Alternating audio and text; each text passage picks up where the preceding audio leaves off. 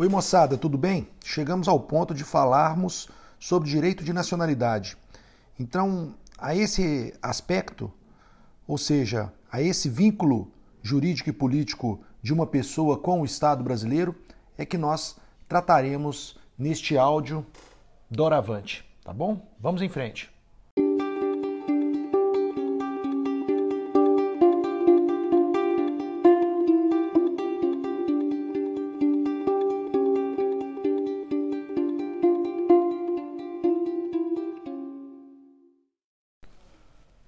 Nacionalidade é um vínculo jurídico e político de uma pessoa com o Estado. É uma vinculação jurídica porque o próprio texto constitucional, no seu artigo 5 caput, já expõe que aos brasileiros e estrangeiros residentes no país está garantido a inviolabilidade do direito à vida, liberdade, igualdade, segurança. Então há uma vinculação jurídica. E ao mesmo tempo, a condição de nacional garante uma vinculação política ou seja, aquelas pessoas que preenchem determinadas condições que estão previstas na Constituição Federal, elas podem intervir nos destinos políticos do país. Elas podem participar através do voto, referendo, plebiscito, iniciativa popular, ação popular e assim pode ditar também, contribuir com os rumos do nosso país. Daí a importância da ideia de nacionalidade ser considerado um vínculo jurídico e político de uma pessoa com o Estado. Agora, de maneira introdutória, é importante nós destacarmos quem seria a figura dos apátridas, ou seja, a apatrídia, ela é uma condição da qual determinadas pessoas nasceram sem nacionalidade ou eventualmente perderam a nacionalidade posteriormente ao seu nascimento. E essa perda de nacionalidade depois do nascimento, ela pode se dar a partir de três condições básicas, né? Ou seja, o Estado ele deixa de existir e nenhum outro Estado o substitui. O Estado ele não reconhece um determinado grupo de pessoas, normalmente é uma minoria étnica, né, como nacionais. E também nós temos a situação em que o Estado decreta a perda da nacionalidade, a perda da nacionalidade pelas regras existentes de um país. Agora, existe uma situação que pode gerar também a patrídia quando, e aí nós veremos especificamente nos casos vindouros, que uma pessoa ela nasce em um determinado estado, mas esse estado ele adota o critério jus sanguinis, mas essa pessoa ela é filho de pais estrangeiros. Aí também nós poderíamos ter essa condição de apatrídia. É importante que se diga que nós temos duas espécies de nacionalidade ou seja, a nacionalidade originária, também chamada de nacionalidade primária, e a nacionalidade secundária, também podendo ser nacionalidade, ser chamada de nacionalidade adquirida. Na primeira espécie, nacionalidade originária, nós temos que são casos que são conduzidos, são prescritos pela própria Constituição, ou seja, a lei ordinária não pode determinar casos de nacionalidade originária, e sim a própria Constituição, pois faz parte então da soberania do próprio país estes critérios de aquisição da nacionalidade originária. No caso da, da nacionalidade originária, nós temos que observar duas circunstâncias, dois critérios principais para entendê-la. Primeiro é o critério territorial, também chamado de jus solis. O jus solis, o critério territorial, significa que não importa a nacionalidade dos pais da pessoa, e sim o local aonde ela nasceu. Então vale o critério territorial. O critério territorial, normalmente, ele ocorre diante de continentes de imigração, que houveram imigrações, porque em, em, em outros continentes, como por exemplo o continente europeu, a regra do critério jus sanguinis prevalece. O critério jus sanguinis ou o critério sanguíneo é aquele em que é, não importa, pelo contrário do critério territorial, não importa onde a pessoa nasceu, mas quem são os seus pais, quem são os seus ascendentes. E aqui nesse contexto nós temos o critério sanguíneo. Então, o critério territorial e o critério sanguíneo, eventualmente, no sistema brasileiro, na Constituição brasileira, eles podem vir combinados. Estas duas hipóteses podem vir com combinações. Né? E é isso que nós verificaremos posteriormente. Agora, a nacionalidade secundária ou a nacionalidade adquirida significa que está relacionado a um ato posterior de vontade. O sujeito quer se naturalizar, o estrangeiro quer se naturalizar brasileiro.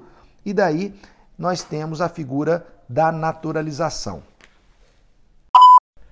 Feito esse aporte inicial, nós podemos partir desde logo para o artigo 12 da Constituição Federal e é importante que vocês tenham o mesmo aqui durante esse áudio e também durante a aula remota. Isso porque nós conseguimos identificar a questão da nacionalidade no artigo 12, a partir do inciso 1, nós teremos a naturalização originária, ou seja, aquela naturalização, ou, ou, ou, aquela espécie de nacionalidade originária, desculpem, ou primária. Então diz o artigo 12 que são brasileiros natos. E aqui nós teremos a condição de brasileiros natos. Então vamos a estas hipóteses, que são quatro, que estão distribuídas nas três alíneas do inciso 1 do artigo 12, sendo que a linha C ela tem duas partes. Daí nós temos quatro hipóteses, quatro hipóteses desta nacionalidade originária. Então, vamos segmentá-las para tentar melhor entendê-las. A primeira possibilidade, a primeira forma de nacionalidade originária diz respeito àquelas pessoas nascidas em território brasileiro, salvo se de pais estrangeiros ou a serviço do país. Nós estamos falando do artigo 12, inciso 1, a linha A. Aqui nós vamos identificar, e sempre faremos isso, tentar entender qual é o critério adotado diante do dispositivo. Nesse caso, nós estamos diante do juiz solis, o critério territorial, ou seja, Segundo o dispositivo, os nascidos no território brasileiro, eles são considerados brasileiros natos. Apenas lembrando, aqui é importante destacar que território, para nós, para nós entendermos a ideia de território brasileiro, a gente vai ter que sempre identificar a ideia do território material com o território por extensão. O território material é aquele que compreende solo, subsolo, águas né, internas, rios e lagos, espaço aéreo que corresponde ao mar territorial. Isso é o território material. Agora, o território por extensão são, por exemplo, os navios, as aeronaves públicas, né, aonde que essas aeronaves ou navios estiverem, eles são considerados território por extensão. Tá? E também no caso de navios e aeronaves privados, mas se estiverem dentro do Brasil, né, ou em alto mar. E aí nós temos o território do extens, por extensão. Então essa somatória, território material ou por extensão, garante a ideia de território brasileiro e os nascidos no território brasileiro são brasileiros natos. A segunda possibilidade do da nacionalidade originária está atrelada ao artigo 12, inciso 1, a linha B. Aqui o critério que se aponta é o jus sanguinis, não o critério territorial, é o critério sanguíneo. Mas no caso do sistema brasileiro, nunca o critério sanguíneo será admitido isoladamente, sempre haverá outro critério.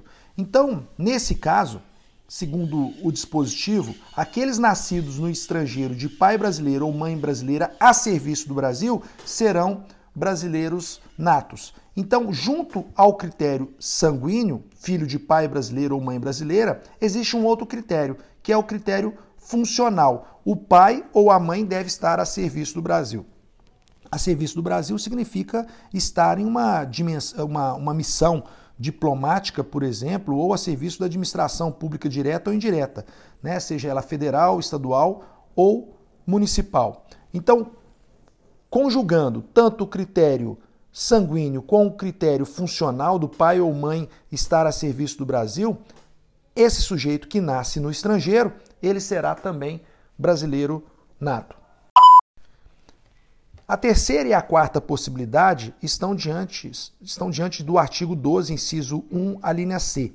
É porque essa linha C nós podemos dividir em uma primeira parte e uma segunda parte. E aqui, em razão da extensão do dispositivo, eu vou fazer aqui, tomar a reserva de fazer a leitura para que fique mais claro.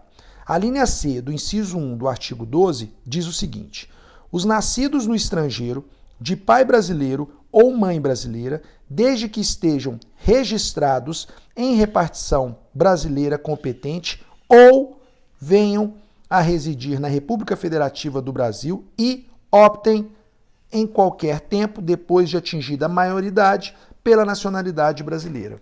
Então, nestas circunstâncias, nós teremos também um brasileiro nato. Então, vamos à primeira parte do artigo 12, inciso 1, a linha C, ou seja, aqueles nascidos no estrangeiro, de pai brasileira ou mãe brasileira, desde que sejam registrados em repartição brasileira competente. Identificando melhor esse preceito, nós percebemos que estamos diante do critério do juiz sanguinis, o critério sanguíneo, porque nascido no estrangeiro de pai ou mãe brasileira. Nesse, nesse sentido, nós percebemos que o critério, sendo sanguíneo, ele deve ter um suporte, um outro critério. O segundo critério que se apresenta é o registro. O dispositivo diz que, desde que seja registrado em repartição brasileira competente, será brasileiro nato. E repartição brasileira competente, nós podemos entender a repartição consular ou, eventualmente, a repartição diplomática, né? Entendendo aqui que o diplomata ele é um funcionário que é encarregado de representar o país no exterior, né, perante um país estrangeiro. E o cônsul que está vinculado a um serviço consular, a uma repartição consulado, ele tem uma função de representação política junto às autoridades centrais no país aonde que ele está, no estrangeiro, ao país onde ele reside, mas ele vai atuar no sentido dos interesses privados dos cidadãos brasileiros. Então vejam, se nós tivermos esses dois requisitos, esses dois critérios, critério sanguíneo, nascido de pai ou mãe brasileira e registro em repartição brasileira competente, nós temos um brasileiro nato. A quarta possibilidade de considerarmos a nacionalidade originária também está no artigo 12, inciso 1, a linha C, só que na última parte, na parte final. Ou seja, os, os, nascidos no estrangeiro, de pai brasileiro ou mãe brasileira, desde que venham residir no Brasil e opte pela nacionalidade brasileira. Então, se verifica nesta condição, nesta circunstância, que nós não temos um ou dois critérios, nós temos aqui três critérios a serem considerados para que se adquira a nacionalidade brasileira. Primeiro, o critério jus sanguinis, ou seja, nascido de pai brasileiro ou mãe brasileira. O segundo critério, e aqui estes irão acumular com o primeiro, o sanguíneo, é a residência no Brasil. Desculpem. Aqui está precisando de água. Só um minuto. Pronto, voltando à ação. Então, o segundo critério, o segundo critério está relacionado à residência no Brasil. A pessoa nascida no exterior, ela tem que optar por, por residir no Brasil, mas isso pode ser feito a qualquer tempo. Agora, a opção pela nacionalidade, que aqui é o terceiro critério, ele tem que desejar a nacionalidade brasileira. Aí é um ato personalíssimo de vontade que o sujeito faz depois de atingida a maioridade, é uma outra condição, depois de atingido a maioridade, ele deve ser feito perante a Justiça Federal aqui no Brasil. Então são três critérios que nós estamos aqui diante dessa, dessa quarta possibilidade de um brasileiro ser nato, a nacionalidade originária, que é ser filho de pai ou mãe brasileira quando nascido no estrangeiro. A segunda, o segundo critério é residência no Brasil e o terceiro critério é a chamada opção de nacionalidade brasileira. Esse tipo de nacionalidade ela é chamada de nacionalidade potestativa potestativo, porque a criança, antes de adquirir a nacionalidade, se considera, a lei considera ela como brasileiro, é, brasileiro nato, porque ela não tem condição ainda de optar, não atingiu a maioridade.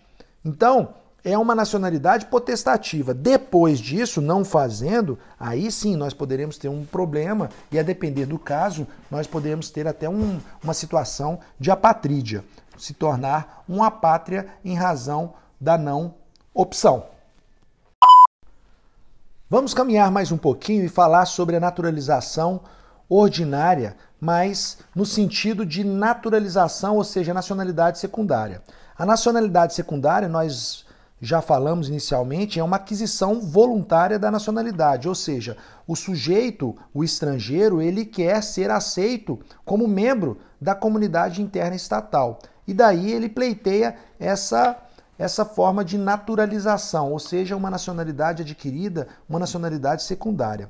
E nós podemos falar, a partir do artigo 12, de duas espécies de naturalização: a naturalização ordinária e a naturalização extraordinária. Então vamos ficar com a primeira, que está no artigo 12, inciso 2, a linha A. Ou seja, são brasileiros naturalizados, estou fazendo a leitura do texto constitucional agora, os que, na forma da lei, adquiram a nacionalidade brasileira, exigidas aos originários de países de língua portuguesa apenas residência por um ano ininterrupto e idoneidade moral. Ora, quando nós temos aqui no primeiro, na primeira parte desse dispositivo, e esse dispositivo se divide em duas partes, né? Você pode ter duas perspectivas dessa naturalização ordinária, a primeira diz respeito na forma da lei, se conduz à lei. Né? Que lei é essa? Essa lei é a Lei de Migração, a Lei 13.445 de 2017, na sua nova versão, no seu artigo 65. No artigo 65 dessa lei, vai estar dito que são requisitos da naturalização ordinária, primeiro, ter capacidade civil ou seja, ser maior de 18 anos. Segundo o artigo 5 do Código Civil, a menoridade cessa aos 18 anos. Segundo requisito para naturalização ordinária, segundo, segundo a primeira parte do artigo 12, inciso 2, a linha A, ter residência em território nacional pelo prazo mínimo de quatro anos. Ou seja, estes quatro anos devem ser preenchidos até o momento de pedido de naturalização, do pedido de naturalização, e isso não obsta que determinadas possibilidades de viagem para outro país pode ser feito né, ao exterior, mas não de modo que não supere o período de 12 meses. O terceiro requisito é comunicar-se em língua portuguesa, consideradas as condições do naturalizando. Isso significa dizer que não se exige uma comunicação excepcional. O sujeito tem que então comunicar-se na língua portuguesa de modo razoável. E a quarta e o quarto requisito é não possuir condenação penal ou estiver reabilitado. Olha, se ele estiver reabilitado, nada o impede de buscar uma naturalização ordinária. Se ele foi reabilitado, é porque ele já foi condenado. Mas a reabilitação, segundo o artigo 94 do Código Penal, possibilita que o indivíduo, após dois anos da extinção da pena, ou seja, dois anos depois de ter cumprido a pena, ele pode requerer a sua reabilitação. É como se ele tivesse, a partir daí, ficha limpa, estivesse então quites com a sociedade, está então reabilitado. E com a reabilitação, ele não tem óbice para requerer a naturalização ordinária. Agora, se ele não tiver condenação alguma, ótimo, ele pode requerer essa naturalização ordinária ordinária sem problema algum. Então, a naturalização ordinária, ela está de certa maneira dividida em duas partes. A primeira parte, segundo os termos da lei que atende os requisitos do artigo 65 da Lei de Migração. Agora, nós podemos dizer que a naturalização ordinária obedece ao que dispõe a segunda parte do artigo 12, inciso 2 da linha A da Constituição Federal, ou seja, naqueles casos referentes aos estrangeiros de países de língua portuguesa. Aqui nós temos uma hipótese especial de naturalização. Então, países que possuem a mesma língua é, portuguesa, há um, um critério facilitado pela Constituição Federal. Então, por exemplo, Portugal, Angola, Cabo Verde, Timor-Leste, é, São Tomé e Príncipe, Moçambique, Guiné-Bissau, são países que falam a língua portuguesa. Nestas situações, estes estrangeiros têm uma facilidade, ele tem uma hipótese especial de naturalização. Então, são dois requisitos que a Constituição Federal exige para estes estrangeiros. Primeira, residência no Brasil durante um ano. Segundo, idoneidade moral. Idoneidade moral, ele vai estar relacionado aos antecedentes criminais é, do requerente. Por fim, fechando a naturalização, é, a naturalização, ou seja, a nacionalidade secundária, né, a, a nacionalidade adquirida, além da naturalização ordinária que nós vimos a primeira e segunda parte que está no artigo 12, inciso 2, a linha A, nós temos a naturalização extraordinária, também chamada de quinzenária, que está no artigo 12, inciso 2, a linha B da Constituição Federal. E aqui nós temos dois requisitos basilares para que o estrangeiro possa adquirir a nacionalidade brasileira. Primeiro, ter residência no Brasil por, por 15 anos ininterruptos. Por isso que nós temos aqui a denominação naturalização quinzenária. A naturalização extraordinária também pode ser chamada de quinzenária justamente pelo fato do prazo de 15 anos ininterruptos que o sujeito tem de residência no Brasil. É uma residência que deve ser regular. Significa dizer que se o sujeito estrangeiro estiver aqui é, numa condição irregular, ele não for um residente, é, um estrangeiro residente, por exemplo, ele está aqui é, numa condição inadequada, esse tempo não conta. Esse tempo não conta. Mas também é, não impede de eventuais ausências temporárias ou viagens temporárias que possam é, permitir que ele saia do país. Ele não tem que ficar estritamente fixado, interruptamente, no sentido de não poder se deslocar em breves viagens. Isso pode ser feito. E o segundo requisito é a inexistência de condenação criminal, algo que nós já comentamos em, outra, em outro momento. Ou seja, é, não tem a condenação transitada em julgado, justamente pelo princípio da presunção da inocência, artigo 5 inciso 57 da Constituição Federal. O sujeito não pode ser é, condenado. E também, se ele estiver passado por uma reabilitação, nos termos do artigo 93 e 94 do Código Penal, ele está habilitado a é, requerer a naturalização extraordinária ou quinzenária. Meus queridos, tentei fazer essa aula um pouco mais célere, porque o tema é um pouco mais amplo, mas tentei segmentá-la justamente para ficar mais fácil o entendimento e até mesmo para voltar e compreender os tópicos que nós colocamos. Espero que tenha sido útil. Estamos é, aguardando vocês na próxima aula remota e aí trabalharemos todos esses conceitos com mais vagar, tá bom? Forte abraço, fiquem com Deus, câmbio e desligou.